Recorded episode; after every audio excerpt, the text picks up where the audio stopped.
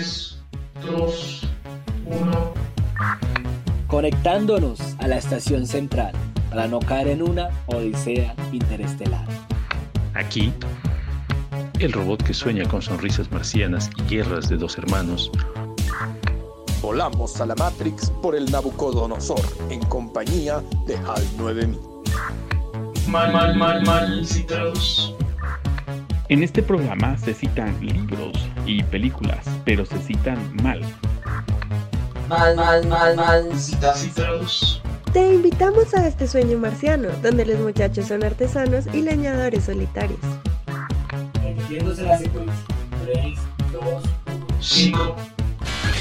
Por eso, acompáñanos todos los martes a las 20 horas por nuestras plataformas digitales a nuestro sexto ciclo, Humano después de todo. Humano después del todo. Humano después de todo. Bienvenidos a nuestro programa de Malcitados, un programa muy especial para hablar de la saga de películas Matrix. Como diría nuestro querido panelista y amigo aquí, Leandro, este va a ser un programa espectacular. Y pues eh, no podría ser de otra manera, yo tengo que empezar con mucha alegría a eh, presentar a nuestros panelistas el día de hoy. Eh, voy a empezar con nuestro invitado, él es Dante Ceballos, un entusiasta de cine. Eh, yo lo he conocido de manera personal y me acuerdo que la primera vez que hemos hablado hemos empezado a hablar de series, hemos empezado a hablar de cine y a mí me encantaban las ideas que él tenía, no solamente a nivel técnico de producción, sino cómo también debatía las tramas, cómo se desarrollan los guiones, cómo se adaptan las películas. Y es por esto que eh, creo que él nos va a aportar un montón en este programa. Va a ser uno de los programas más, más ricos en ese sentido. Así que, ¿cómo estás, Dante? Bienvenido. Hola chicos, un gusto estar aquí con todos ustedes eh, para hablar de algo que me encanta, me apasiona, me dedico. Eh, es algo del cine, el audiovisual sobre todo. Y esta película que calculo por, no sé, viéndolos a la cara, la hemos visto en, en una época de nuestra vida donde estábamos creciendo y a la vez en nuestro entorno, si quieren ponerse así, estábamos eh, evolucionando, dando ese salto tecnológico de lo analógico a lo digital, así que creo que esta película ha sido como de las que ha marcado la generación, pero si nos damos cuenta del tiempo, perdón que me alargue en el saludo, ha sido, eh, ha sido muy buena, la verdad ha sido, eh, viéndola años atrás, o sea, el 99 la primera, ha sido exactamente el momento en el que tendría que haber. Sí, estoy totalmente de acuerdo y eso lo vamos a conversar ahora en este programa, porque ya, mire, desde el saludo empezamos con ciertas aseveraciones que son súper importantes para contextualizar la película. Pero además, me gustaría darle la bienvenida a nuestro otro panelista, Diego Espinato, que casualmente también está en la Matrix junto con Dante y que, y que bueno, eh, creo que dentro de la Matrix él tiene esta máscara de Morfeo, ¿no? Así que podríamos llamarlo Morfeo Espinato en este programa. Le vamos a cambiar el nombre. Eh, y le doy la bienvenida. ¿Cómo estás, Morfeo? ¿Todo bien? Todo bien, Carlos, todo bien. Vale, Eh, ¿Qué, opciones nos tienes el día de hoy? No tengo mis, no tengo mis píldoras, viejo, pero qué gusto conocerte, Dante. Gusto conocerte, gusto, gusto verte de nuevo, querido Chalito. Y lean, todo bien, todo bien por ahí. Esa película que es, pues, una de las mejores películas para mí, una de las mejores películas del- de la historia. Eso ha marcado, como dice Dante, ¿no? un hito, un antes y un después en la historia del cine. Entonces, se viene un programa espectacular. Efectivamente, espectacular. Y con esto yo voy a presentar a nuestro tercer panelista, Leandro Martínez, uno de nuestros eh, malcitadores nuevos desde Colombia, brand new, que nos va a dar sus, percep- sus percepciones, sus perspectivas sobre esta saga de películas. Leandro, bienvenido, ¿cómo estás?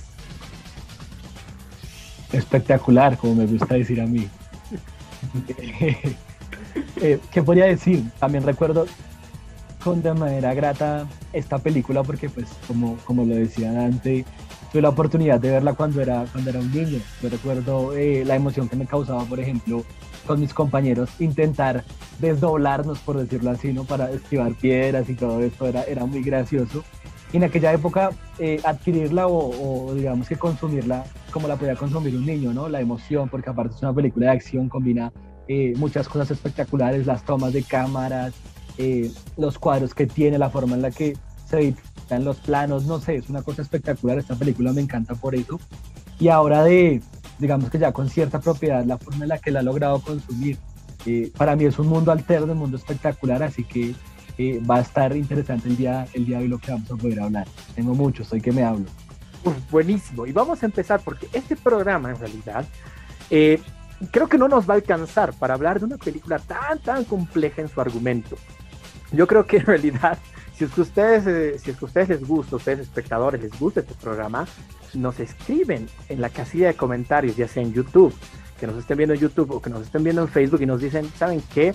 Quiero más. Si quieren más, nosotros les vamos a dar más y vamos a generar un programa especial para seguir hablando de Matrix porque realmente creo que no nos va a alcanzar el tiempo para hablar de esto. Eh, es por eso que yo quería debatir estas eh, ideas, estas teorías de lo que uno puede entender o interpretar de la saga de películas, pero también de lo que uno puede ver en The Animatrix, ¿no? Esta, esta serie de, eh, no sé si son cortos conjuntos, yo lo he visto como si fuera una película completa de más o menos una hora y 40 minutos, eh, que es animada y que te explica todo, todo lo que pasa desde el día de hoy que estás viendo Mal hasta el siguiente hasta el siguiente, eh, bueno, hasta los siguientes siglos, en realidad, porque esto pasa, eh, las películas de Matrix pasan en el año 2700. Entonces, esto eh, creo que va a ser bastante interesante. Pero vamos a volver en un segundito y no se nos pierdan. Empezamos con el primer bloque de Malcita.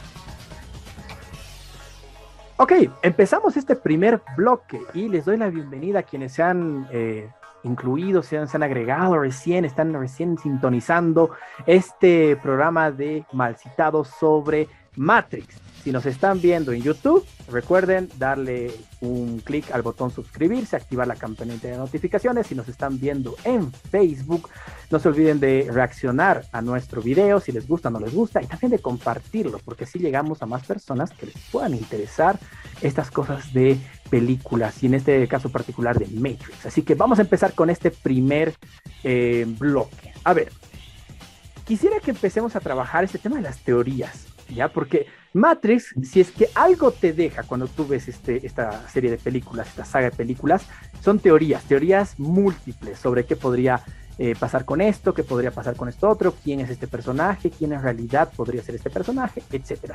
Y yo quisiera que hablemos sobre dos personajes que a mí me han resultado muy interesantes, muy, muy interesantes, que son el arquitecto y el oráculo.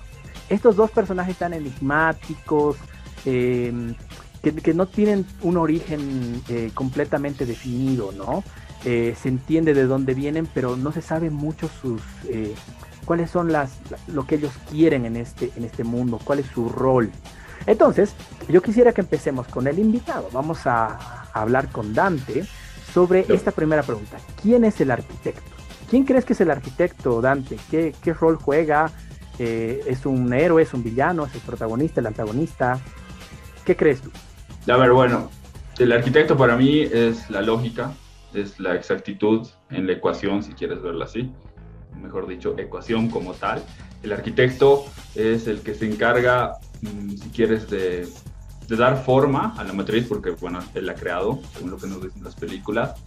Pero eh, tal vez tenemos que tener un poquito un, algo de historia antes de esto, es Animatrix, y podríamos ver que los robots en una, si quieres, eh, posibilidad o en un intento de entender a la humanidad, eh, crean al arquitecto y el arquitecto es el que después los, si quieres, traiciona y los controla, pero bueno, es más, más adelante. La cuestión es que el arquitecto para mí es eh, la antítesis del oráculo, pese a que de alguna forma eh, lo puedes entender como que el arquitecto ha creado el oráculo o el oráculo ha salido a través de una anomalía, al igual que Neo, y, pero que todos, los tres en, este caso, son parte de, un, total, digamos. Sin uno no existe el otro. Entonces, el arquitecto, eh, si lo quieres separar así para solo hablar del arquitecto, antes de que nos podamos hablar seguramente del oráculo, es que el arquitecto es la exactitud, es la matemática, es eh, la lógica y sin sentimiento, así seco. Sí podría ser el villano, y podría ser incluso el villano de los dos lados, ¿no? El villano para las máquinas y el villano también para la humanidad. Eh, es un personaje súper enigmático, eh, muy bien planteado desde, desde el guion y que hay así un, un, pequeño tip que te podrías dar cuenta que si, si, fuera un malo total o si no tuviera un sentido de por qué hace las cosas, en la 2, en la entrevista con Neo, lo hubiera matado. Listo, no necesitaba darle un camino, decirle puedes hacer esta puerta o esta otra, no. Si quería realmente ser el malo o es el, si fuera el malo y ese fuera su sentido, lo mataba y listo. Ahí, ahí acababa para él todo, pero no. Eh, esto va un, paso más allá, ¿no? De, de, eso y le dice como que tú tienes la opción de, de ver qué haces con tu pueblo, ¿no? Y, eso es algo lindo y eso es algo enigmático y eso es algo que te engancha, entonces eh, yéndome así un poquito hacia el futuro y disparando las cosas antes de que salgan, en la próxima película yo creo que es muy probable que conozcamos eh, los inicios del arquitecto, de dónde viene exactamente y cómo era al principio y cómo después de seis reinicios de la Matrix eh, ha llegado a ser ese viejito omnipotente, si quieres, con muchos televisores en su cuarto. Sí, y es que, es que tú has dicho algo que me pareció súper importante. Yo también cuando he terminado de ver eh, las tres películas he dicho, el arquitecto es un crack porque es un producto de las máquinas, pero termina al final eh, como que controlándolas, ¿no? Y eso se puede ver muy claro en la tercera película. ¿Tú qué crees, Espi? ¿Qué crees que, que es el, arquitecto? ¿Es esta... Eh, ¿Es un villano? Tal vez, como decía Dante, puede ser este villano. Eh, ¿O tienes alguna otra idea de dónde sale este tipo y cuál puede ser también su futuro? Porque eso tampoco queda muy claro eh, después de las tres películas. ¿Qué pasa con este, con este, si quieres, con este software, ¿no? Dentro de la Matrix, este controlador. A ver, el arquitecto es como, a ver, lo vamos a poner en una especie de metáfora dentro de una metáfora. Es como la equivalente de Dios dentro de la Matrix el que todo lo crea. Y el oráculo es como él, como él mismo lo dice, ¿no? Ella, si yo soy el padre de la Matrix, ella es sin duda la madre. Entonces el oráculo viene a ser como la parte sensitiva, ¿no? Lo que decía, lo que decía Dante. Es, la parte emocional, es todo lo que necesitaba la Matrix para ser completa. ¿Por qué? Porque el mismo arquitecto te dice, yo he creado la Matrix perfecta. La primera Matrix, la primera, la, la versión beta de la Matrix, era bella, era perfecta, era así una, una, utopía para el ser humano. Y el ser humano la caga, porque el ser humano no está hecho para vivir en, uno, en una utopía. Justamente, y voy a abrir un pequeño paréntesis acá, me, anoche vi una película que me gustó mucho, que se llama Bliss, se llama Dicha, y habla justamente de, este, de, de, esta situación. El ser humano no puede vivir en una utopía, no puede vivir en un, en un lugar donde haya completa paz y equilibrio porque eso lo aburre y necesita encontrar cierto conflicto. Entonces el arquitecto lo que hace es crea todo balanceado. Es, la persona es, el programa que lo va, lo, lo, va a balancear todo. Yo creo todo y todo va a ser perfecto. En esta ecuación va a ser todo perfecto. Pero el ser humano no es perfecto. Porque el ser humano tiene ese otro hemisferio que es el hemisferio emocional, la parte emocional. Entonces ahí aparece la pitonisa como la parte emocional que va a balancear a este, a este todopoderoso, que al final tampoco es todopoderoso, porque si nos ponemos a ver en la segunda película, el arquitecto no está tomando en cuenta una nueva variable que hay dentro, de la, de, dentro del glitch que hay en la Matrix, que es el virus Smith. Entonces, él no tiene idea de lo que es el virus Smith y está como que manteniéndose en la misma programación de siempre, ¿no? O sea, ya llevo seis, meses, seis, seis versiones de la Matrix y todas han seguido el mismo patrón. El elegido, como el, el, problema, digamos, siempre va a tener la elección, pero yo sé qué elección va a tomar porque es humano y es limitado. Entonces siempre se va, se va a liar con la emoción de, ay, sí, tengo que salvar a mi gente, a mi pueblo, y los va a salvar y yo voy a poder reiniciar la Matrix y todo va a volver a, otra vez desde cero, y normal.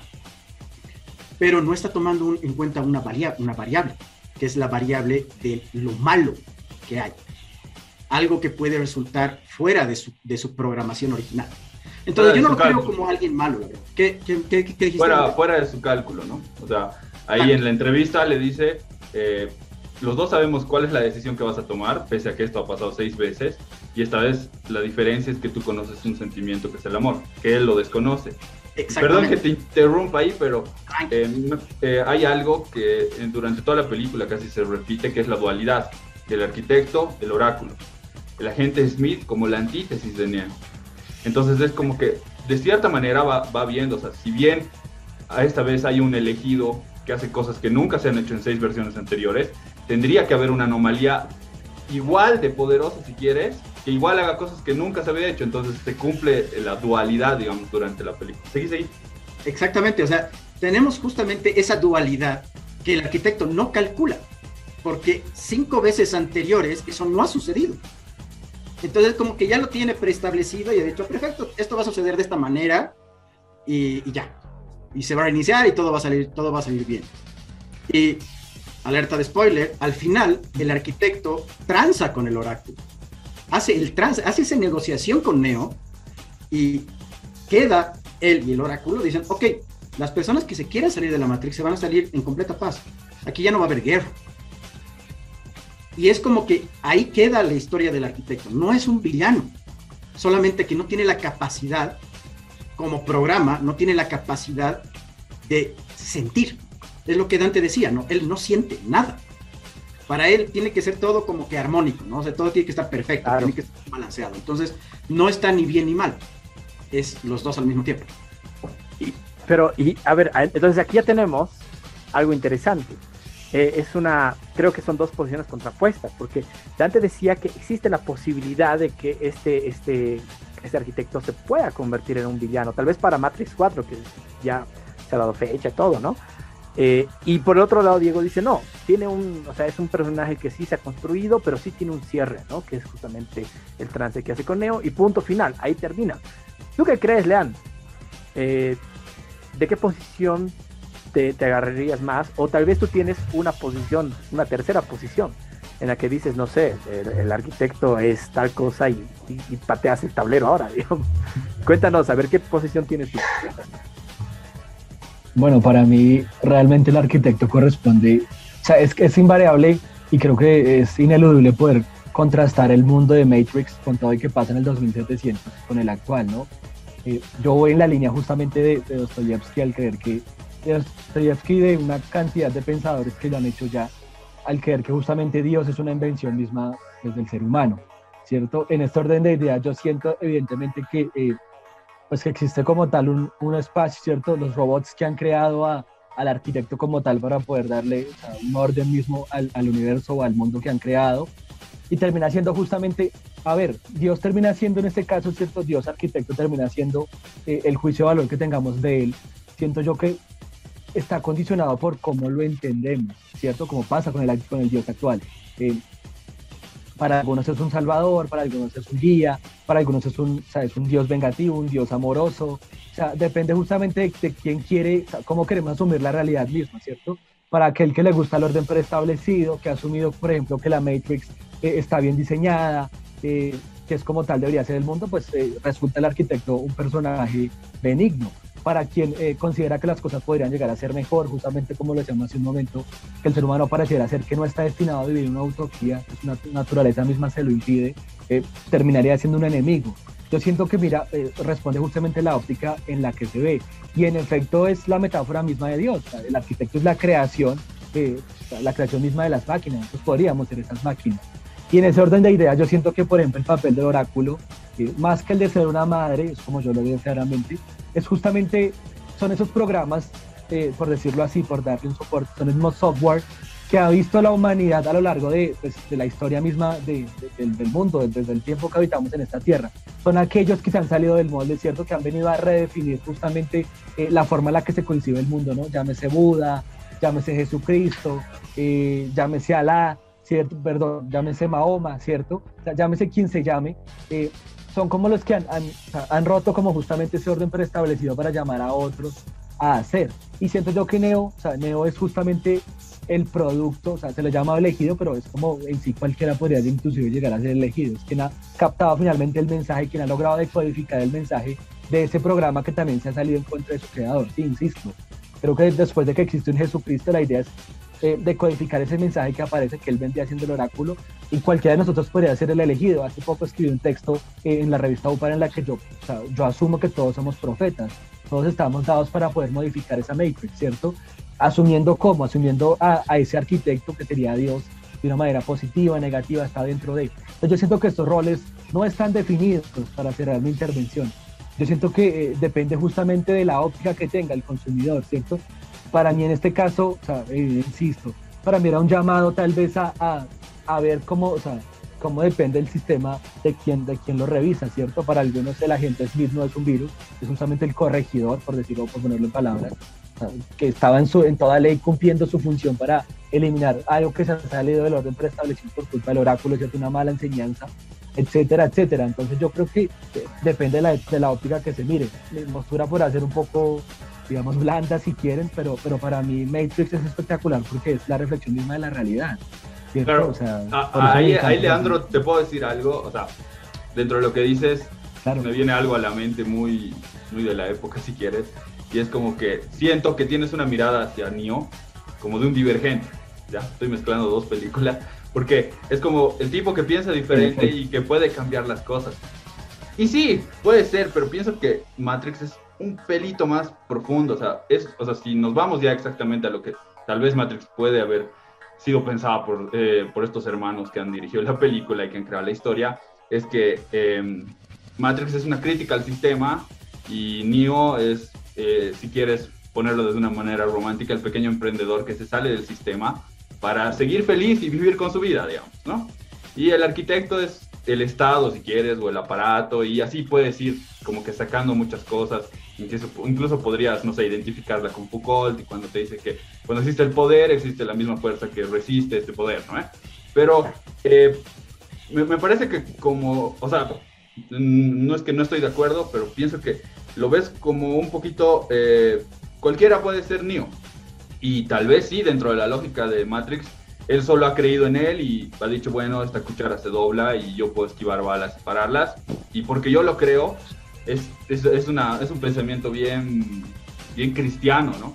Eh, la fe, digamos, ¿no? El poder de, lo, de, todo lo que no ves.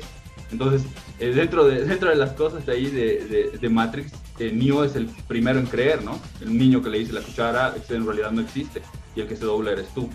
Entonces la fe, más o menos en la Biblia, va por ese lado. Eh, y esta película pienso, Nabucodonosor, Sion y muchas palabras que te hacen referencias, que los, o sea, te, te hacen Las pensar que... ¿no? Morfeo, por ejemplo. Claro, o sea, que te hacen pensar y que dicen, bueno, han agarrado los que han escrito esta peli, han juntado muchas cosas para crear y crear afinidades desde dis- dis- distintos puntos. Yo pienso que ellos sabían, después de la primera, que muchas personas iban a identificar desde su punto de vista. Pero creo, o sea, lo que tú dices, tienes mucha razón, pero pienso que el arquitecto, eh, más allá de un dios, eh, se convierte, se puede convertir en el villano de cualquiera de los dos lados, ¿no? En la 3, si nos vamos así netamente a lo que vemos en la película, vemos que todos los robots o las máquinas actúan eh, en colmena, actúan juntos, actúan como uno solo, ¿no? Y, y, el que los controla, o sea, tiene que haber alguien que los controle, no puede ser que hay una máquina que sí los está, no, en realidad es el arquitecto, ¿no?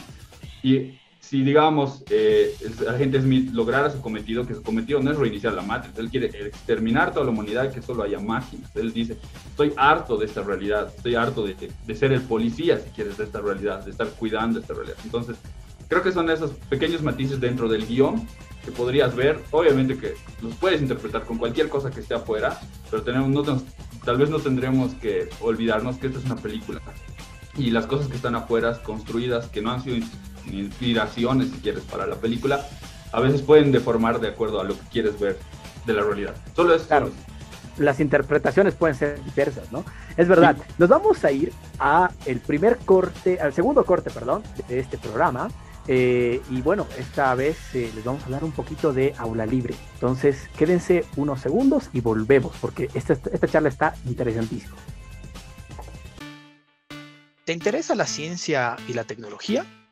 Posiblemente estés interesado en la sociedad y la política, o simplemente tienes una afición por el arte y la cultura.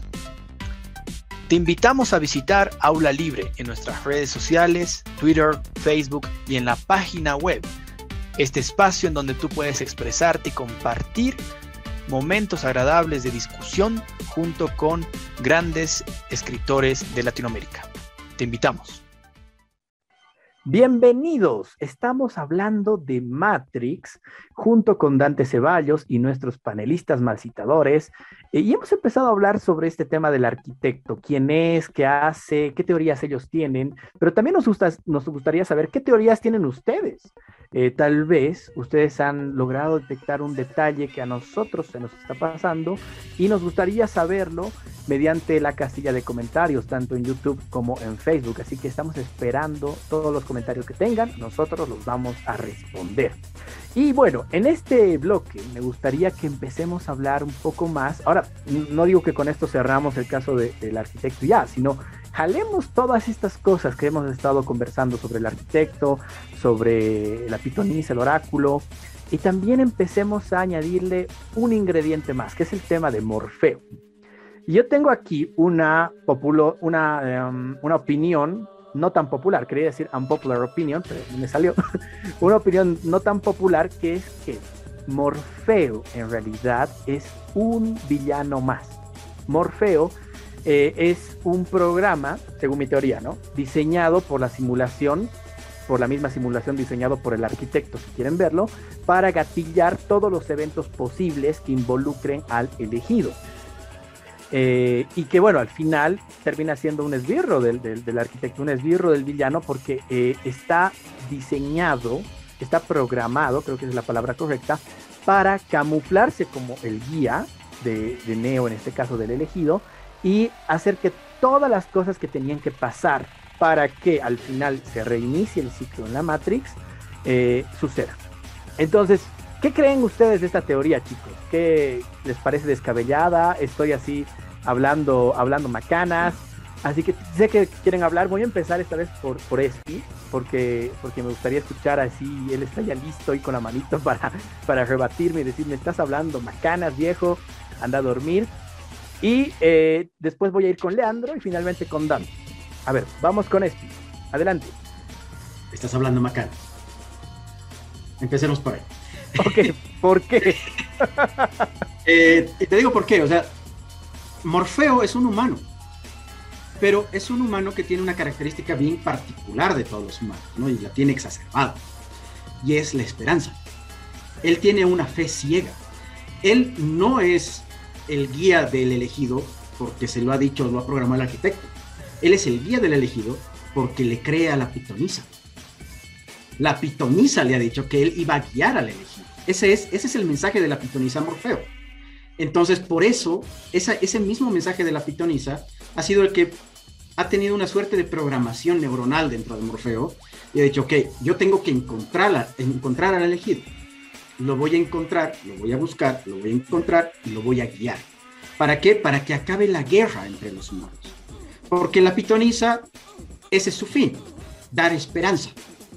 Porque sin esperanza no tenemos libre albedrío, que es lo que estábamos hablando en, el corte, justamente en el corte estábamos hablando todo haciendo todo un debate sobre lo que es el libre albedrío y lo que es la, mente de colmena.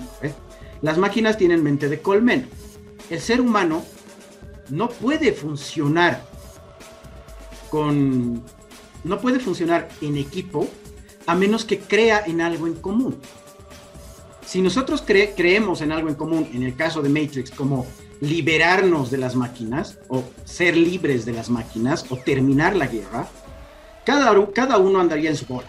Y diría, no, yo me voy por aquí, no, yo me voy por allá, y me vale guato, yo voy a explorar el mundo. Me caen. Y hay, y hay ejemplos, ¿no? Los cruzados, el nacionalismo alemán. Exactamente. Vamos por ahí. Entonces, de las veces que la humanidad ha creído en algo. Exactamente, justamente con eso. O sea, partidos políticos tenemos un millón, un millón en el mundo. Y gente, voy a decir oveja, que lo sigue ciegamente. Pasa lo mismo con los equipos de fútbol. Pero si nosotros no tenemos esa esperanza de que algo va a suceder, no seguimos eso. Si nosotros no creemos en ese fin, no lo, no lo seguimos. Y Morfeo juega justamente ese papel. Es la voz de la pitonisa en el mundo real. Él es el que dice, yo le creo a la pitonisa, yo tengo fe y sé que esta guerra va a terminar. Y por eso todos lo siguen. Y por eso Neo también termina creyendo en él. Y termina creyendo que él es el elegido. Porque recordemos que la primera, la primera vez que Neo va donde la pitonisa, la pitonisa le dice, papito, tú no eres el elegido. Tal vez... Pero, Pero, eh, pero entonces, ¿por qué no es? O sea, eh, yo entiendo que sí puede ser un humano, pero ¿cuál es el argumento para que descartemos la posibilidad de que en realidad Morfeo sea un programa? Mira. no, no, yo estoy después. No, no, después es Leandro, Leandro. No, no, pero dale, dale. dale no, no, Explíquenme, porque yo todavía no logro, no, no siento que mi, que mi pregunta esté, esté respondida. O sea, sí es un humano, sí le crea la pitoniza. Digamos que le crea la pitoniza. Al final de cuentas, ¿cuál es el argumento para decirme, no viejo, no es un programa? Porque en esta parte se interpreta de esta forma. Ya, Eso lo estaba entendiendo. Ya, a ver, lo que yo te puedo decir, eh, jalando lo que estábamos hablando en el anterior bloque, eh, del arquitecto y del, y, del oráculo que no hemos hablado tanto, que es la parte filosófica, sentimiento y todo eso, que es la antítesis del arquitecto.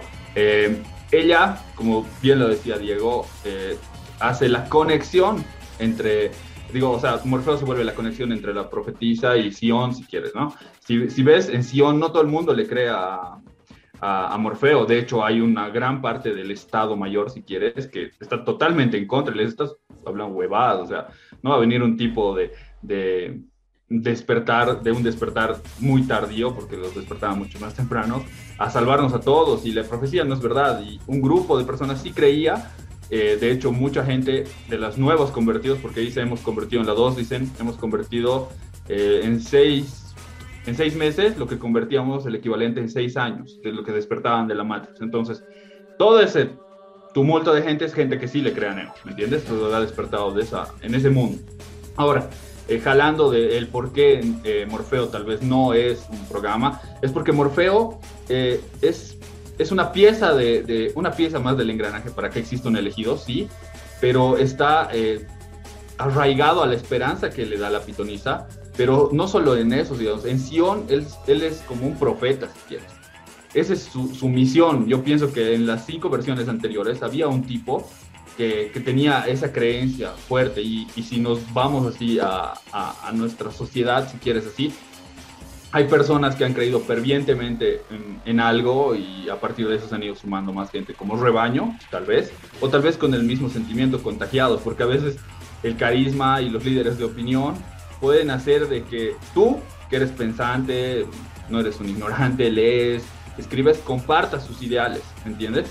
Entonces, yo pienso que Morfeo es como, así yéndonos, siguiendo otra vez cosas con la Biblia, es como parte de la familia de los Leví, que era la familia de sacerdotes que, que, cuidaba del arca de la alianza, y que eran toda una familia que sus descendientes también iban a ser sacerdotes. Yo pienso que es algo así. Morfeo es un tipo que si él en su vida no iba a encontrar al elegido, su hijo o uno de sus descendientes iba a tener esa misión. Y su misión era creer e intentar, pero no, no lo veo tanto como un programa. Ahora hay una teoría que la voy a jalar ahorita antes de que se me vaya del hilo.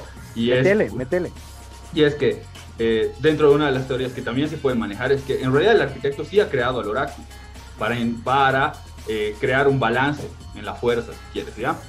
Para, para poder tener el, el, otro lado, digamos, el lado del sentido, el lado que él no entendía, el lado, no sé, filosófico, el amor, no sé, todas esas cosas en, en el oráculo. Y el oráculo ha visto que su única conexión con Sion tenía que ser una persona que esté despierta. Entonces el oráculo ha dicho, voy a guiar no solo a una persona, a dos, porque Trinity le dice, ¿sabes qué? Tú te vas a enamorar del elegido. Y a Morfeo le dice, tú vas a encontrar al elegido. A Neo le dice, tú no eres el elegido. Pero, ¿qué pasa? En cierto momento le dice, vas a morir. Entonces la pitonisa se equivoca, él no muere. Eh, Trinity dice, yo me tenía que enamorar de alguien que, está muerto, entonces estás mal la pitonisa. No, está vivo. Y Morfeo dice, ¿cómo que tú no eres el elegido? O sea, me han dicho, toda mi vida he estado buscándote viejo y que me digan, eso son huevas. ¡Pum! Me vienes a rescatar cuando estoy a punto de dar las llaves de Sion a las máquinas. Eres el elegido, o sea, eres el único que se mueve así, bla, bla, bla. Entonces, es como que Trinity podría ser la, la prueba matemática de cuando estás en el cole de multiplicación y te enseñan a hacer, para ver si tu multiplicación está bien, tienes que hacer esta prueba.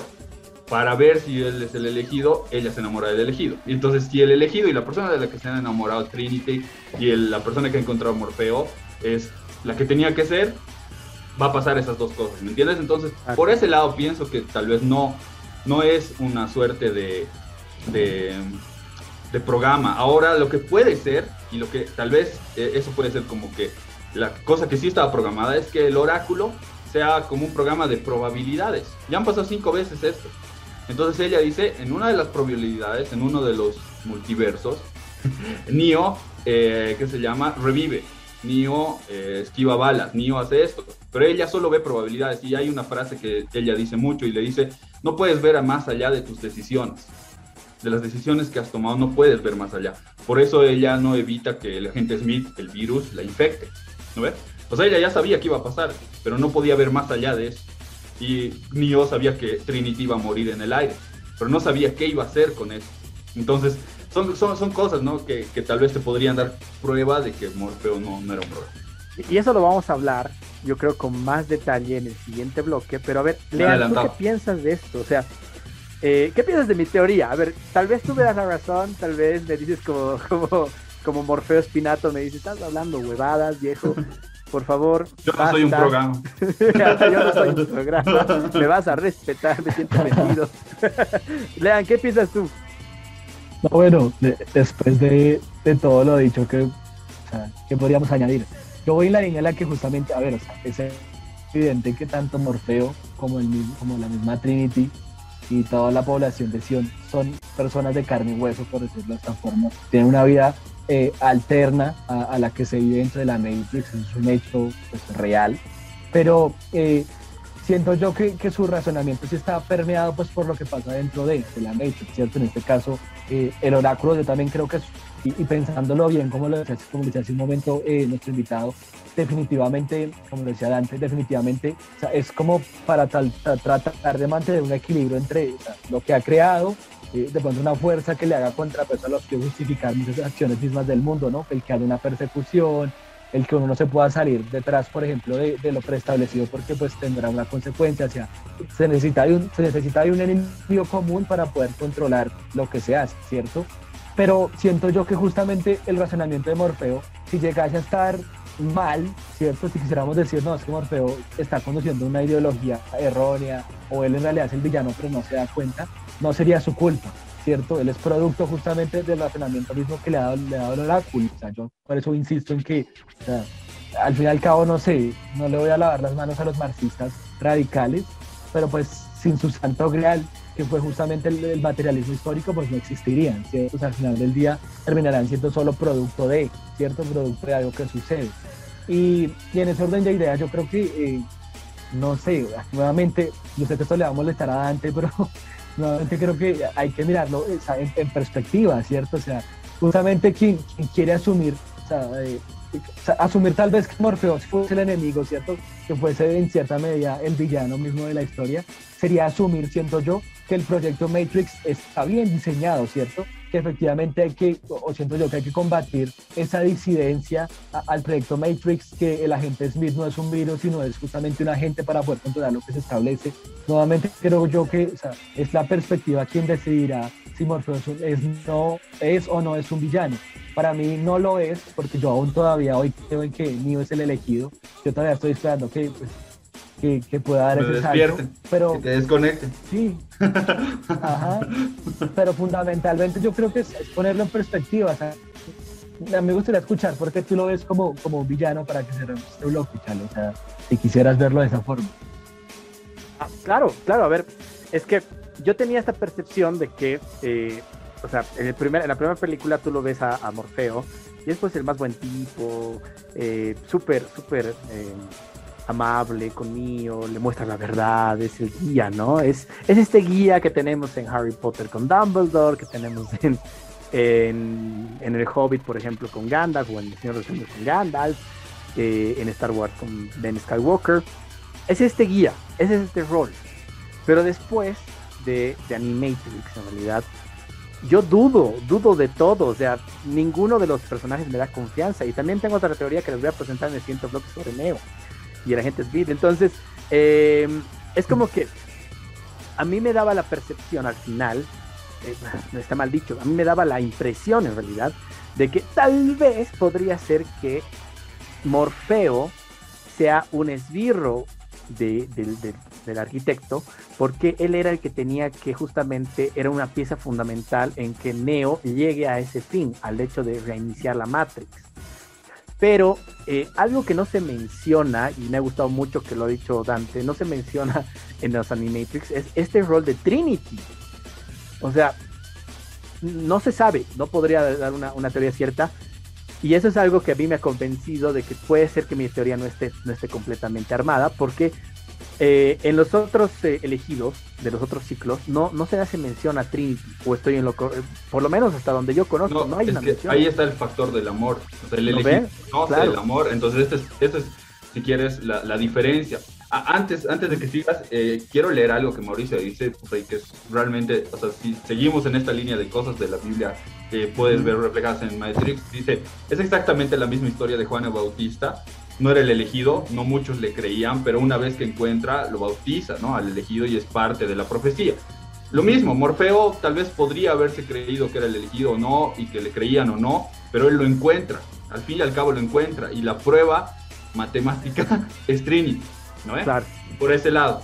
Eh, seguí, seguí. Eh, Eso no quería decir que súper O sea, bueno de eso del chat. Eso, eso es súper importante, pero ahora nos vamos a ir a una pausa voy a empezar con, con esto y la siguiente que quiere, que quiere darnos una idea, pero nos vamos a ir a esta pausa porque además en el siguiente bloque vamos a adentrarnos en el personaje del agente Smith y Neo, así que vamos a estar hablando seguramente de Neo. Eh, Espi, te dejo, te, te dejo la, la palabra para el siguiente bloque y nos vemos en unos segundos. Quédense aquí, vamos a hablar un poquito de estudios Ludus.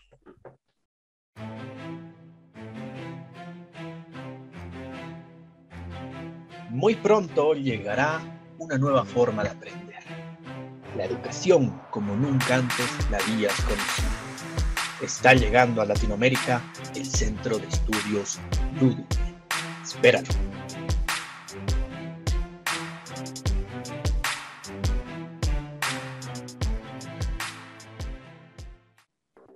Bienvenidos nuevamente a Malcitados. Estamos en esta triple amenaza por el título de ¿Quién tiene la verdad en The Matrix? En una esquina está Morfeo Espinato, se ha sacado los lentes, al principio del programa está con lentes, por eso le estamos llamando, para los que recién están entrando a la transmisión del programa del día de hoy. En la otra esquina está Dante Ceballos y por último, pero no menos importante, Leandro Martínez que está también definiendo posiciones bien controversiales sobre esta fantástica serie de películas, una saga que, que sea, ya debe tener casi, casi 20 años, ya debe estar más de 20 años, ¿no? La primera película del 99. Nueve.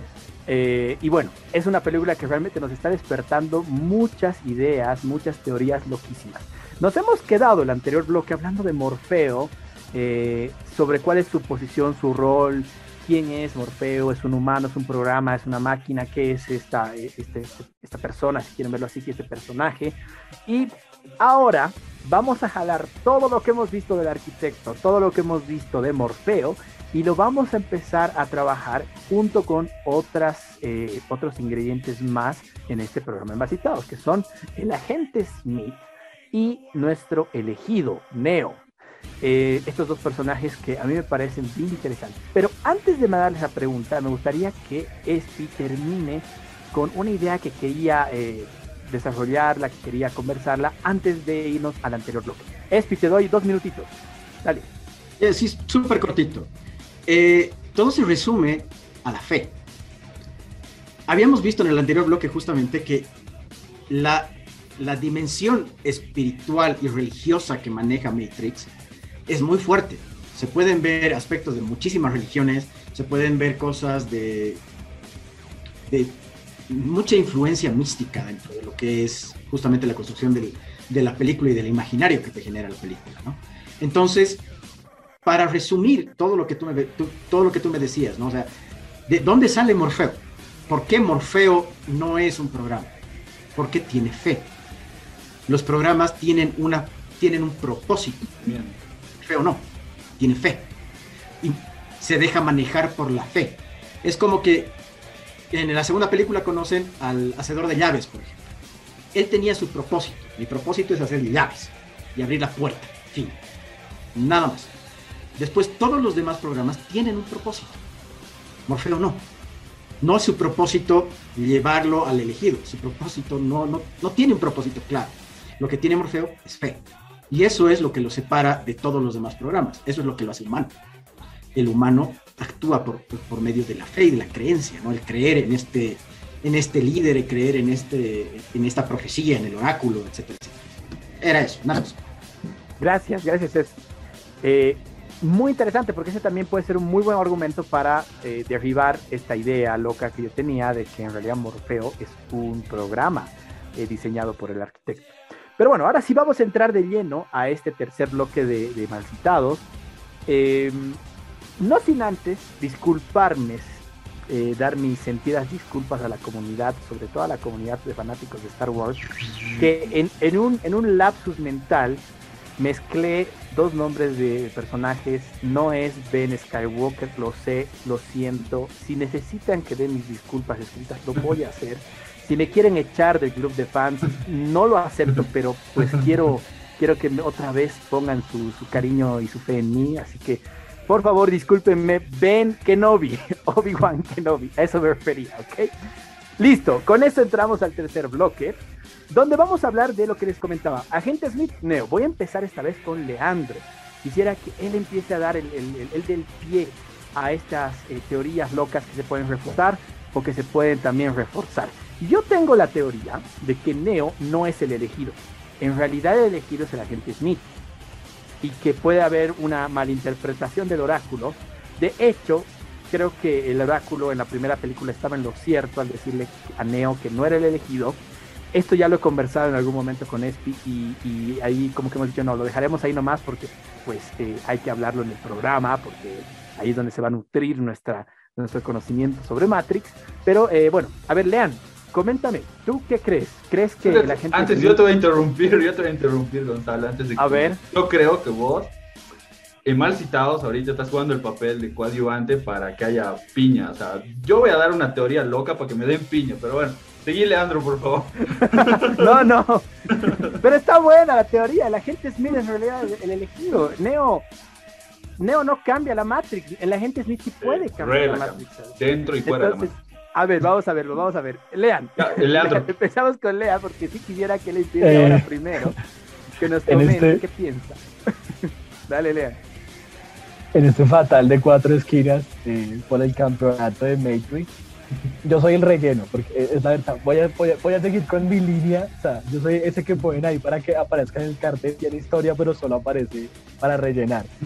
Porque, a ver, o sea, hablando en términos concretos, o sea, claro que tú dices, no, es un hombre que se puede multiplicar, eh, posee ciertas ventajas eh, en comparación con Neo, pero pues esos no son hechos concretos para uno poder decir, es que es por esto que, que, se le eligió o no es.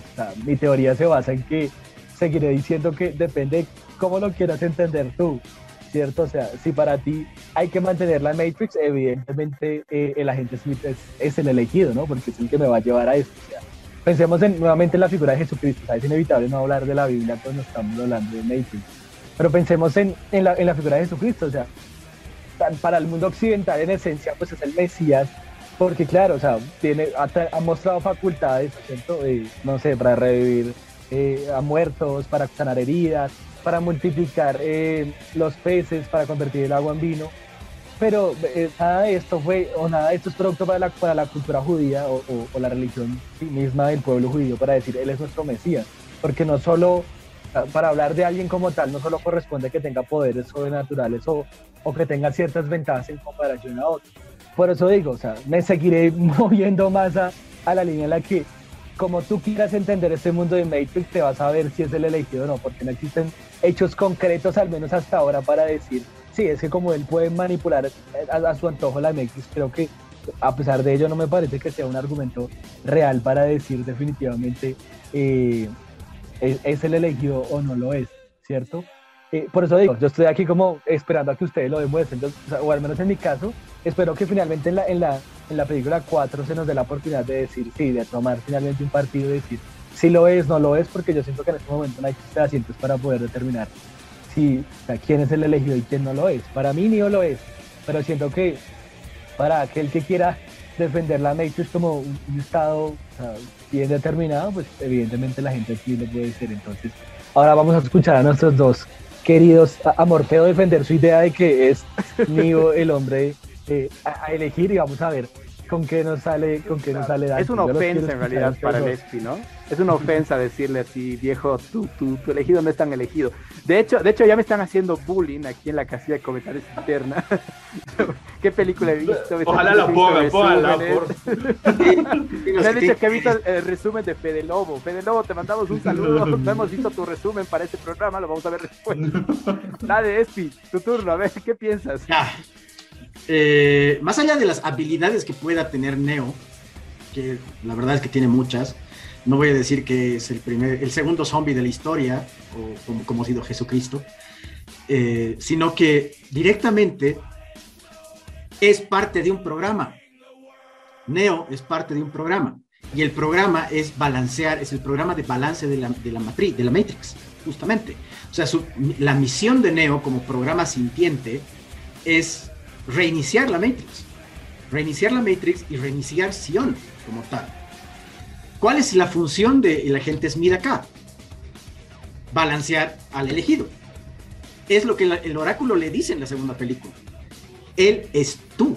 ¿Por qué es? ¿Por qué él es tú? Porque en la primera película recordemos que Neo se mete dentro del de, el agente Smith para destruirlo. En ese momento le implanta código, parte del código del elegido, al agente Smith, razón por la cual el agente Smith puede volver. Entonces, al volver, tiene las mismas habilidades o habilidades similares que las de las de Jesucristo, las, las de Neo. La versión pirata. el anticristo. es- es- es el- Camina Tiene- sobre- es camina la el versión. agua. Cristo y O sea, el tiene- anticristo, tal cual, no hay donde perderse. ¿Podrías, podrías pensar, perdón, perdón, pero podrías ponerte a pensar que el agente Smith, si bien le implantan código, pero es la versión pirata, no craqueada, que no tienes todas las cosas, ¿me entiendes? O sea, eso es el agente Smith. Pero ahí antes, antes de, eh, más o menos, o sea, lo que sí te puedo decir, pero, o por lo menos que, que yo, lo, que yo lo veo así, es que fuera de la Matrix, eh, ¿quién es el único que puede deformar o cambiar la realidad o tener poderes, si quieres así? Es Neo. El agente Smith no tiene ese poder fuera de la Matrix. Entonces, eso es algo que también tienes que ponerte a pensar. Exactamente, y justamente por eso Smith se vuelve un virus. Y es llamado por la misma Matrix como un virus. Y ahí estoy, eh, estoy en contra de un comentario que ha dicho, que ha dicho Lean, que ahí no tenemos que ver cuál es, eh, si es uno u otro, o cómo, lo, o cómo lo veamos. Smith es un virus para Matrix. Y el trato que tiene al final Neo con, eh, con el arquitecto, pongámoslo así, en su versión máquina, que es esta, esta cara gigante, es justamente esa liberar a la Matrix del virus. Porque el virus no solamente iba a destruir a la humanidad. o sea, No, las máquinas no solamente iban a destruir a la humanidad, sino que iban a destruir a la Matrix como tal. Iba a ser solamente Smith. Y O sea, es maldad pura, tenía- digamos, no, sin, sin motivo y sin sentido. Exactamente. Iba a ser caos. Es otra vez volver al, al- al origen cero. ¿no? O sea, aquí no hay que, eh, que Smith puede llegar a ser el elegido. Smith es la versión negativa del elegido. Es, el la antítesis. es la antítesis. Y cuando completan el código, al final de la película, alerta de spoiler, si no lo has visto, pues no sé qué estás haciendo de tu vida, pero ¿Qué haces aquí, digamos? Más o menos. claro, o sea, tienes muchas, Este no es un resumen, hermano. Este es un, si quieres, un, des, un desmenuz, un. Análisis. Tenemos la reseña en los comentarios, por si acaso. Pueden verla antes de entrar en este Véanla, programa. véanla. Sí, sí, tienen que verlo. Eh, al final de la película, se completa el código del elegido cuando el virus vuelve a entrar a su fuente y se unen de nuevo. Y ahí la Matrix puede volverse a reiniciar. Y recordemos, hay un genocidio brutal al final de la película, porque lo único que revive son los programas. Ningún humano más revive. Todo, toda la cosecha de humanos se va a la mierda, viejo. O sea, así tal cual. De los que no han despertado, ¿no? O sea, los que los no han que- despertado. De los que no han despertado. Es Lean, que- ¿qué tienes que Oye. decir a esto? Podría decir algo, algo corto, o sea, Sí, sí, adelante. e- es evidente, o sea, ese, no, no, te voy a defender a ti porque tú eres el de la idea de que la gente sí, eh, Ok. eh, Defiéndeme. es el elegido, ¿no? O sea, o sea, entendamos justamente que sí, es un virus, hace las veces de virus, y que si se sigue reproduciendo y sigue haciendo lo que hace la gente, sí, pues va a, acabar, con la Matrix. Pero entendamos que volver al punto cero, en cierta medida, esta sería esperanzador, porque está clara que la Matrix está corrupta, que ha desviado el camino, o sea, la Matrix es un problema en este momento. Entonces al final del día, pues caramba, o sea, reiniciarla, llevarla al punto cero terminará siendo la mejor opción. Por ese lado, yo creo que inclusive si lo tomamos de esta manera, el agente Smith sería en plena virtud, pues eh, la, la, opción misma para, eh, para hacer las cosas bien. Imaginemos que finalmente Neo logra... Como el arca, este el arca de Noé. No, como el Sí, Snape, o sea, el como- Snape de, de, de Matrix. Sí, o el sea, que fingía ser pero- y al final sin él no hubiera pasado todo. Imaginemos, Dale, imaginemos dale, justamente que Neo, logra, que ter- Neo logra terminar con el agente Smith. ¿Cuál sería la ruta a trazar? O sea, ¿qué, qué se propone ahora? ¿no? Porque, o sea, como que ya sabemos que, cuál es el enemigo a destruir, pero creo que hasta el momento no conocemos un plan para decir, ¿y ahora qué? ¿Cierto? No conocemos un plan a trazar que funcionará con la Matrix, eh, que se plantea ahora a, seguir. Por eso digo yo, o sea, tampoco es como que hay, la teoría en cierta medida también está coja. ¿cierto? La teoría del, del, Mesías, por decirlo así, que es mío, está coja. O sea, no tenemos todavía como una segunda parte de qué pasaría si llegan al poder, ¿cierto? Yo por eso digo, me parece inclusive que es mucho más, o sea, el agente Smith destruye todo y volvemos al punto cero, pero sabemos qué va a pasar. Con Neo no sabemos qué va a pasar. Entonces, en ese orden de ideas, yo creo que o sea, hasta cierta medida sí podría ser eh, el, el elegido. O sea, repito, depende de donde se mire, sé que les molesta, pero, pero con eso me voy a quedar. Ahora, Dante, fans que aquí te toca a en el envío de entonces, a, a ellos me, a ellos me debo. Más bien No, estás en está- Colombia, hermano, en No, está bien, o sea, tienes tu posición y la mantienes. Eh, hay algo que no la comparto y te lo voy a decir para comenzar, es que cuando tú ves una película con esa mirada de yo veo desde mi posición y desde mi realidad, eh, es un cacho difícil inmiscuirte en lo que estaba pensando el director y lo que él quería transmitir, porque al final lo que yo puedo interpretar es lo que yo quiero, ¿no? Pero lo que eh, ha pensado el director es como él lo ha pensado y se supone que cuando estás viendo una película tienes que intentar llegar a no sé, a meterte en la mente del director para entenderla como él la ha visto. O sea, por eso, ¿no? O sea, porque alguien del Islam o, no sé, alguien hinduista, eh, la historia de Jesucristo la va a ver de otra manera, ¿no? Y es desde su percepción, desde su vista. Pero si solo, no sé, va a ver la película La Pasión de Cristo y se mete en la película, va a decir, puta, qué jodido ha sufrido este tipo, está sacrificado y la va a entender desde ahí. Pero si la ve desde, puta, no, no sé, Alá y lo que quieras, no, no, se va a reír y no se va a decir que bien lo están castigando a esos demonios como los ven en su cultura, ¿me entiendes? Creo que eso es tal vez algo con lo que eh, podría decir que no estoy de acuerdo contigo a lo largo de- de- del programa. Pienso que creo que tienes esa posición y está bien, la respeto con- totalmente y más bien, qué bien que la dices, porque si no, todos tendríamos el mismo pensamiento y este programa sería muy lineal y no tendría nada de Claro, así de. Buenísimo por ese lado, ¿no? Ahora, volviendo a la película y metiéndonos en la peli, yo creo que la peli ha sido construida a partir de una cosa que es muy linda, que se llama la construcción del héroe mítico. Tal vez ya la han hablado ustedes, los 12 pasos, el umbral y todas esas cosas que se podrían enumerar y creo que necesitaríamos un programa entero, así donde pongamos en este momento pasa esto, esta es la primera caída, es- o sea, es tal vez pienso una construcción de un héroe, sí. O sea, hay un guía, o sea, hay cosas que te puedes dar cuenta, pero obviamente está modificada, no está escrita en piedra esta regla de, de- de guion, ¿no? Entonces la han, la han construido de acuerdo a lo que ellos veían, a su visión. Ahora quiero volver a lo que hablé en el primer bloque porque me parece que es interesante el tema del momento en el que lo hemos visto. Ya, 1999, eh, como muchos saben, o no sé si todos lo saben, pero eh, Bolivia fue un país donde se experimentó la telefonía celular. En 1995, si no estoy mal así con los datos, Telcel llega y estábamos conociendo por primera vez el primer país en Latinoamérica en tener celulares. Y entonces eso ha sido como que a ver qué pasa en este pequeño poblado si les damos celulares.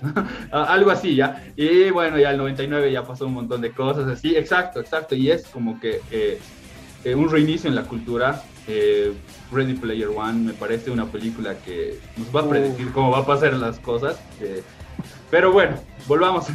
Eh, esta, esta parte, digamos, cuando hemos visto esta película, por lo menos yo como niño, ha sido de hecho la, una- la segunda película que he ido a ver con mi plata y con mi esfuerzo y sí mis, mis papás. La primera ha sido El Señor de los Anillos. Eh, cuando he salido de la película he dicho, puta, ¿qué tal si estamos conectados todos? O sea, yo sé que algunos no han salido y qué buenas las escenas, sí, he esquivado piedras, he intentado, así como Leandro y sus amigos, créeme, tengo marcas, he intentado pasar vidrios y patear así en el aire y cosas así, sí, pero fuera de eso te quedó, a mí me quedó como que un pequeño chip de, puta, y si esto no es la realidad, así, o, cuando veía cosas que, los de Jabus que dicen que son eh, fallas o cambios en la Matrix, dices, yo ya he estado aquí o alguna vez ha pasado esto, esas cosas me, me, llegan hasta ahora y desde ese tiempo, digamos, pienso, no decir gracias a la película, pero han, han encendido esa curiosidad de muchas cosas. Eh, O sea, amo haberla visto a esa edad. De hecho, no sé si, si tengo hijos, voy a ir. Men, ya tienes 11 años, sentate aquí y ve esta película. y, Y, le- y me haces un resumen. y me hace- no, bien, bien, bien, boomer, no. O sea, es que si te dan cuenta, somos, o sea, si quieren hacer una analogía así súper linda, somos la última generación que no ha crecido dentro de la Matrix. Así, así, si lo quieren ver así, súper lindo, somos la última generación que ha tenido ese contacto con lo análogo y que ha migrado a lo digital. Pienso yo, ¿no? Desde, desde mi punto de vista, no sé si tenemos las mismas edades, pero más o menos Ahora veo un bebé, el otro día tenía un contacto cercano con un bebé, bueno, no bebé, niño de tres años, y manejaba la tablet puta, de una manera que yo me esperaba y decía, miércoles, ya vienen programados. y y eh, leía igual un artículo que decía que esta nueva generación que está creciendo, la generación post-COVID, es la siguiente evolución en, en muchas cosas, digamos, biológicamente, y bla. Pero bueno, volviendo a Matrix eh, y, a, este tema del elegido y, y- de, el- del agente Smith, es que cuando creas un guion y cuando creas ciertas estructuras de guion tienes que cumplir también ciertas reglas que están hechas para romperse, sí, pero que por lo general eh, te llevan a un mismo camino. Y esta es que, digamos, si hay una persona, puede no existe el malo, ¿no? Existe, el malo no siempre tiene que ser una persona, puede ser el tiempo, puede ser el destino, puede ser eh, la situación. O sea, el malo no siempre tiene que estar personificado, en este caso sí está, que es el agente Smith. Entonces, a lo largo de, de- de todo esto, si dijéramos, bueno, ¿qué pasa si el agente Smith ganaba? Se extinguía la raza humana, no hubiera, no- o sea, yo no creo que había un reinicio, digamos. Y no solo la gente, tal vez las máquinas sí hubieran podido seguir vivas y ahí habría que ver como que otra película en una línea temporal paralela donde sí ganan las máquinas y qué hacen las máquinas después de que ya no hay ni un humano y que no tienen sol. Pónganse a pensar en eso. y no tienen fuente de energía ya que han destruido a todos los humanos. O ¿Qué pasa si ganan a los humanos? Que es lo que ha pasado, digamos, y lo que vamos a ver. Puede haber dos opciones que yo pienso que va a haber, tal vez un, por la época en la que estamos viviendo, un family friendly, un final donde, no sé, Neo diga, bueno, las máquinas también tienen sentimientos y ahora las vamos a dejar vivir y convivir con nosotros de una manera feliz. Puede llegar a pasar, espero que no. Eh, los directores ustedes saben que han hecho un gran cambio en sus vidas, o sea, los dos directores eran hombres y ahora son mujeres. Eh, y y yo pienso que ven la, la, la, la sociedad y, y todo desde otro punto. Pienso que vamos a tener algo rico en ese lado de, de- de la peli. Entonces vamos a tal vez ver la precuela de qué ha pasado con el arquitecto, de cómo ha llegado a ser el arquitecto, la precuela de un Neo más joven, digo que es de un Morfeo más joven, una Trinity más joven, y Ujú. hacia dónde han ido. O sea, pienso que la peli va a estar llena de flashbacks y flash forward tal vez, o sea, viéndonos cosas del futuro, pero no sé. Entonces, para terminar mi idea de casarla, eh, yo creo que, que sí, Neo es el elegido y espero que no tenga un final muy, muy, muy eco, o sea, muy family friendly. Espero que no, digamos, que me gustaría que no, la verdad, no sé, quiero ver a Neo sobre una máquina arando, no sé, el campo, si quieres, pero ya tranquilos y desconectados de la Matrix todos los que quieren, ¿no? Ahora, ahí también, antes de terminar, puede ser una analogía a, a los que viven en su en su burbuja o en su espacio de confort, ¿no? Hay personas que no, no tienden a tomar ese riesgo ya más allá, ya saliendo de la peli, digamos, en la vida, y les gusta vivir en eso. Y esto tal vez es una crítica a esas personas, ¿no? A las que, bueno, tengo todo lo que necesito y no quiero más. Pero creo que hay muchos que buscan un poco más. eh, una prueba son ustedes haciendo algo que es tal vez algo no convencional en un medio nuevo, intentando mostrar su opinión, ¿no? Y, todas las personas que hacen cosas así creativas o, o- o que se arriesgan a salir de su zona de confort, entonces creo que esta peli es como, como que también una analogía y una bandera para eso. Estoy totalmente de acuerdo, Dante. Y es que esta película nos puede dar tantas historias, tantas teorías, tantas interpretaciones, eh, algunas sacadas de los pelos como las que he ido dando a lo largo de este programa, otras no tanto, más estructuradas. También con miras a esta nueva película que va a salir en un par de meses, que es eh, Matrix 4, eh, que ya la han anunciado y que, bueno, solamente esperamos que no hayan personajes como Trinité o Neo o Morphe, ¿no? Y que no ayuden a les amigues maquinés. Eh, y con esto pues cerramos el programa del día de hoy.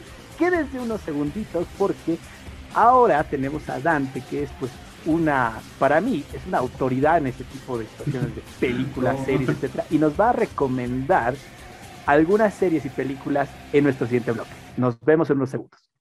¿No tienes tiempo para vernos en nuestros programas especiales cada martes a las 8 de la noche en hora boliviana? No te preocupes, también subimos nuestros programas a las distintas plataformas de podcast. Estamos en más de 20 plataformas para que tú nos puedas escuchar en cualquier momento de la semana mientras realizas tus actividades cotidianas, mientras estás yendo al trabajo en el automóvil, mientras estás lavando los platos después del almuerzo o incluso mientras te duchas. Así que sigue a Malcitados en las diferentes plataformas de podcast. Te esperamos. Bienvenidos a este último bloque en este programa de Malcitados hablando de Matrix. Hemos estado con un invitado súper especial. Dante Ceballos nos ha dado mucha información sobre lo que es Matrix, ha dado sus opiniones. Ha habido una trifulca interesante entre eh, Morfeo Espinato, entre Leandro. Eh, nos hemos divertido bastante en este programa, pero ahora viene el sector de la estantería, porque no solamente este programa es para divertirse, sino también para anotar algunas recomendaciones que nos va a dar nuestro invitado para que ustedes pues lean, vean, disfruten en su tiempo libre. Así que, Dante, adelante. Bueno, ya, estas recomendaciones van a ir un cachito de, eh, por este lado de la tecnología del futuro. Eh, pues son películas que tal vez la han visto. Una de esas es Gataka. Eh, si no estoy mal, es película del 2004 la verdad. Es, es bonito pensar que, que, tal vez hacia ahí vamos y, hacia, y el currículum se va a volver nuestra biología y nuestra herencia genética y que las personas que no sean hechas genéticamente, digamos, que sean hechas a la antigüita, lo natural, tal vez van a tener menos, menos posibilidades que las que siguen. Eh, la que sigue es una serie que es Altered Carbono, una serie que habla mucho de la conciencia, era la serie más cara de Netflix hasta antes de Crow y no sé qué otra serie más. Se los recomiendo igual que tiene que ver con cosas del futuro. Eh, esas en, tanto a una serie y una peli. Eh, Ready Player One, por favor. o sea, está muy, muy buena. La verdad, hace, tiene tanto easter egg, tantas, tantas em, referencias a la cultura y a, toda esta evolución de esta generación. Yo creo que esta película es vigente por esta generación, porque después tal vez van a decir, puta, ¿y ese batimóvil o qué es eso? Pero bueno, no sé, eso es lo, lo, que pienso. Y hay un libro más, déjeme un cachito que no lo he terminado de leer, que es El Tsunami Tecnológico de Ángel Bonet. No sé si lo han leído, eh, lo he conseguido así de una manera pirata en PDF ahí en una de esas comunidades y que nos habla un poquito de cómo está la tecnología y cómo la enfrentamos y la tenemos ahí en nuestra vida diaria. Es, es bonito de leerlo y, y, creo que también está dirigido a, a, nuestra generación. Y, y, eso, eh, ha sido un gusto estar con todos ustedes, la verdad me, me divertió mucho. Estas charlas siempre son reconfortantes, eh, son interesantes y siempre te dejan pensando, de hecho, seguramente ahora me voy a ir a buscar alguna peli que tenga que ver de, con un futuro distópico. Eh, pero, o sea, me, me, gustó hablar con gente que a veces no conoces, pero de un tema en común. Y con gente que también conoces, como el Gonzalo, y, y que de tiempo no, no, no teníamos una charla de, como estas. Así que un gusto, gente, con todos los que están acá.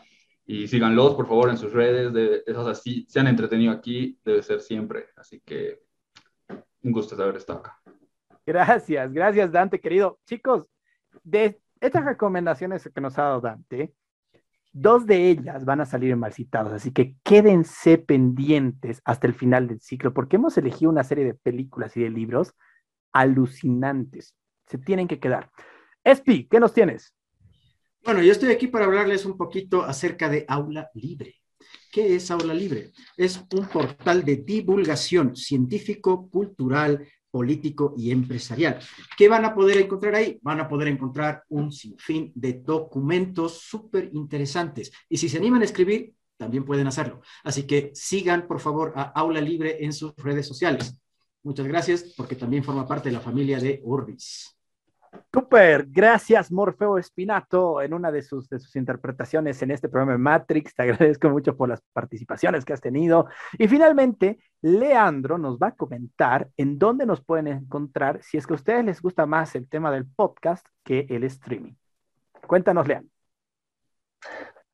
Bueno, tenemos un sinnúmero de plataformas, eh, según cálculos estimados alrededor de 20, no mentiras, pero dentro de ellos, eh, las más populares, ¿no? Vamos a estar, o estamos en Deezer, estamos en iCloud, estamos en, en Spotify, por supuesto, y creo que la tarea sería justamente que vayan a Google, eh, googleen justamente eh, podcast de Malcitados y van a encontrar una variedad infinita de programas, ¿cierto? Inclusive en la Matrix, así que háganlo y, y síganos, es un contenido de grandísima calidad, también es tan entretenido como este, es súper, eh, ¿cómo decirlo? Sí, entretenido, pero también es, es, es muy rico, tiene muchas cosas interesantes, entonces por favor, vayan a él y disfrútenlo. Fantástico, Lean, ya saben, no hay excusa. Es que no tengo tiempo para escuchar a los malcitados. Sí tienes tiempo, mientras estás yendo al trabajo, mientras estás luchando, mientras estás haciendo algún quehacer de la casa, agarra tu celular, encuéntranos en cualquier plataforma de podcast y ponte a escuchar nuestro programa. Así que vamos a hablar ahora, y finalmente con esto voy a terminar en nuestro programa tan querido sobre Matrix, voy a hablar del Centro de Estudios Ludus. Este es un centro especializado de eh, eh, diferentes tipos de clases que ustedes van a encontrar. Hay cursos de especialización, cursos talleres, en los que ustedes pueden entrar en una plataforma que es completamente fácil de usar, es intuitiva, es agradable a la vista, no como otras plataformas que ahora están bastante difíciles y feas de usar. Moodle. Entonces, si ustedes quieren eh, formarse, quieren especializarse sobre algunos temas, entren a la plataforma, al Centro de Estudios Ludus, ¿sí? Y finalmente les tengo que comentar que el siguiente programa de Macitados es un programa muy, muy especial. Va a ser un programa sobre el cuento largo de Philip Dick. ¿Sueñan los androides con ovejas eléctricas? Este libro, este pequeño cuento, no, no es pequeño, es un cuento largo, ha sido la base para que se pueda adaptar y lanzar la película Blade Runner. Así que nos vemos la siguiente semana con un invitado desde Colombia, se llama Juan Camilo Guiterle, para hablar de Sueñan los androides con ovejas eléctricas. Así que ya saben, chicos, no nos crean, vean. Chao, chao.